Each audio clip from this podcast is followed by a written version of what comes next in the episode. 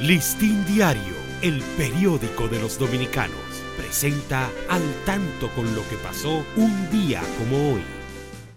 26 de enero, día de Juan Pablo Duarte y Diez, padre de la patria. Nació el 26 de enero de 1813 en la ciudad de Santo Domingo. Fueron sus padres Juan José Duarte y Manuela Diez. Recibe las primeras orientaciones académicas de su madre, con quien inicia su proceso de alfabetización. Sus maestros son una señora de apellido Montilla y el profesor Manuel Aibar.